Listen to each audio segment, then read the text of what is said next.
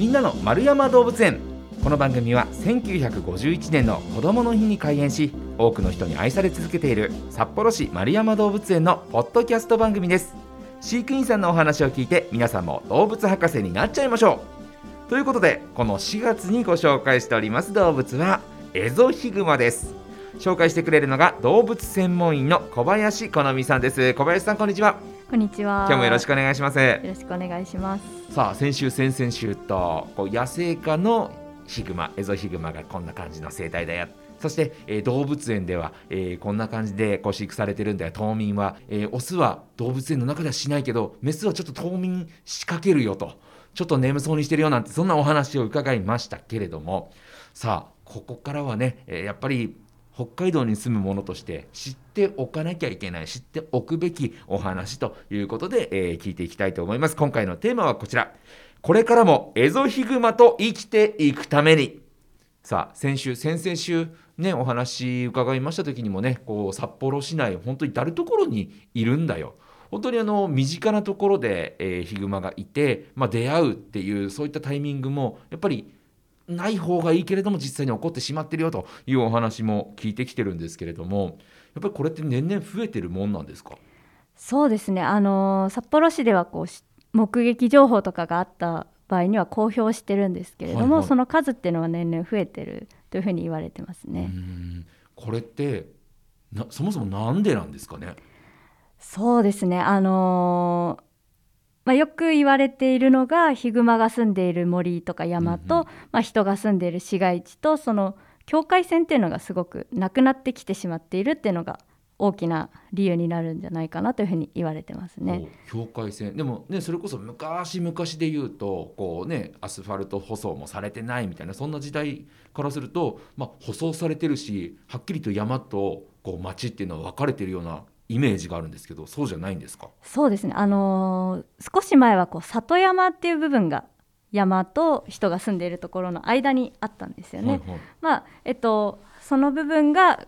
こうなんていうんですかね境界線になっていてそこから下にはヒグマは出てこないっていうことが言われていたんですけれども。中間地点みたいな、そうですね。人もこう熊も、まあ、入り込むぞぐらいのギリギリのラインっていうのがちゃんとあったんですね。ややっぱりその最近ではそういった部分がなくなってきてしまって、まあえっと、人が増えてこう人が住む場所がこうどんどん山の方まで広がっていってるっていうことも原因の一つだとは思うんですけれども、もう本当にすぐ山の際まで人が住むっていうことが多くなってきているので、そういったところがこう一つ原因になってるんじゃないかなというふうに思いますね。なるほどじゃあ別に、ね、こうたくさん出てくるようになったなっていうのはクマ自体が増えたっていうことではないんですね。えっともえっと数も増えてはいるんですよね。はい、へえ1990年頃だと、えっと、5000頭ぐらいしか、えっと、北海道全体はい。で5000頭ぐらいしかいなかったっていうふうに言われているんですけれども昨年2021年の、まあ、推定ではあるんですけれども北海道の生息数っていうのが1万1700頭ぐらいというふうに言われていて、まあ、倍ぐらい増えてるんですよね。えそれはなんでなんですか？その食べ物がえ例えば温暖化で食べるものがずっと長い期間あるからみたいなことですか？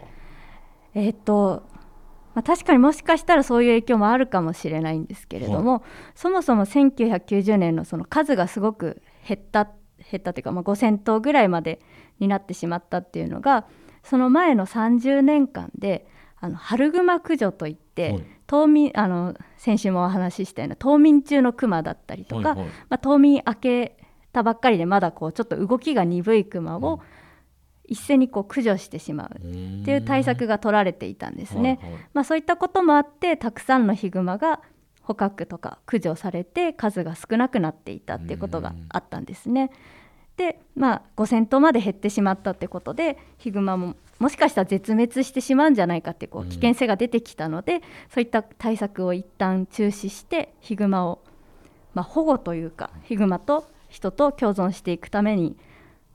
あの駆除とかっていうのをあまり積極的にはしないようにしようっていう政策にこう方向が変わったっていうことが大きいんじゃないかなというふうに思いますね。めちゃくちゃ難しい問題ですねこれってそうですね。駆除をするのって人間のエゴじゃんっていう風な考えもするしだけれどもやっぱり出会ってしまって人間の生活を脅かされてしまうと危険だから人々を守るためにはしなきゃいけないっていう考え方もあるしなんかどっちが正しいのってすっごい難しいですよね。そうですねなかなかやっぱりこう、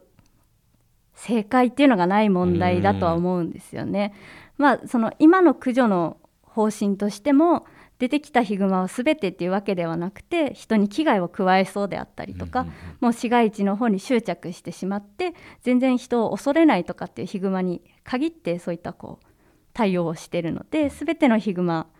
に対してこう駆除とかをしてるわけではないんですけれども、やっぱりそういったことがだんだん増えてきてしまってるっていうのも事実ではありますね。でもねあの先週かなこう人間のことをやっぱりこう恐れると先週先々週かこのやっぱり警戒心が非常に強くてこうビビりだよっていうお話もちらっと伺ったんですけどそれなのにどうしてまたこう人間の近くまで来るようになっちゃったんですかね？あのそうですね。あのまあ、駆除とか捕獲っていうのは基本的にハンターさんが行っていることではあるんですけれどもそのハンターの数がすごく今減っていて、まあ、さらに高齢化も進んでいるっていうこともあって、こうヒグマがヒグマにとって人がこう危険な存在じゃないっていうか何て言うんですかね。人が危ない存在っていうことを知っているヒグマが減ってきているんですね。なのでこう人を見ても恐れないというか人の住んでいるすぐそばまで出てきても大丈夫というふうにこう思っているヒグマが増えてきてるんじゃないかなというふうに思いますね。なるほど。そこ人間と一緒であれなんですかね。親から子へそういうのってなんか教えていくもんなんですかね。そうですね。あのだいたい1歳半から2歳半ぐらいまで母親と一緒に過ごしているので、まあ、その間にこうそれこそここなら行っても大丈夫な場所であるとか、うんうん、こうたくさん食べ物がある場所っていうのをこう母親から教えてもらっていくんですね。うんうん、なので母親がそれこそこう人里の近くにいても大丈夫とかっていうことをこう学んでいる場合は、その子供もあまり恐れないようになってしまうんじゃないかなと思いますね。なるほどね人間と一緒でもう小さい頃にどうしつけられたかによってその後どういう行動をするか変わってしまうってことですもんね。そうですね。かといってね難しいですね。むやみやたらにねじゃあこのビビらせるために人間は危険な存在だって知らせるためにねやたらめったらこう山の方に駆除のために行くっていうわけにもいかないですもんね。そうですね。やはりそこもかなり危険が伴うので、うん、なかなかちょっと一筋縄ではいかないんじゃないかなと思ってますね。これあの誰もわからないことだなって思いながら聞くんですけどどうしたらいいんですか？そうですね。あのそれこそ私もこれっていう答えは持ってないんですけれども、うん、やっぱりこう、まあ、もちろんあの市だったりあの北海道だったりそういったところの行政とかがこう先陣を切って対策していくってことはもちろん大事だと思うんですけれども、うん、まあ、そこに住む市民の方だったり道民の方だったりあのそういったこう一人一人がですね少しずつこのヒグマとの共存っていうところについてこう考えてもらうっていうことがまあ、一つのそのなんていうのかね最初のきっかけになるんじゃないかなというふうに思ってますね。例えば具体的にこう明日から自分ができるこういうことをすればヒグマとの境界線ちゃんと引けるようになっていくよ。何をしたら私たちはいいんですかね？そうですね。あの例えば畑とかをあのやってる方でしたらそういったところにこう入ってこられないように電気柵を設置するですとか、うんうん、あとはこうぱりヒグマが移動する時に使う場所ってこう藪が茂ってるような自分の身を隠せる場所を使うっていうことが多いんですけれどもそういったところってこう川沿いに多かったりするんですよね。はい、ね。はい、そうですね。そうなるとこう川って山から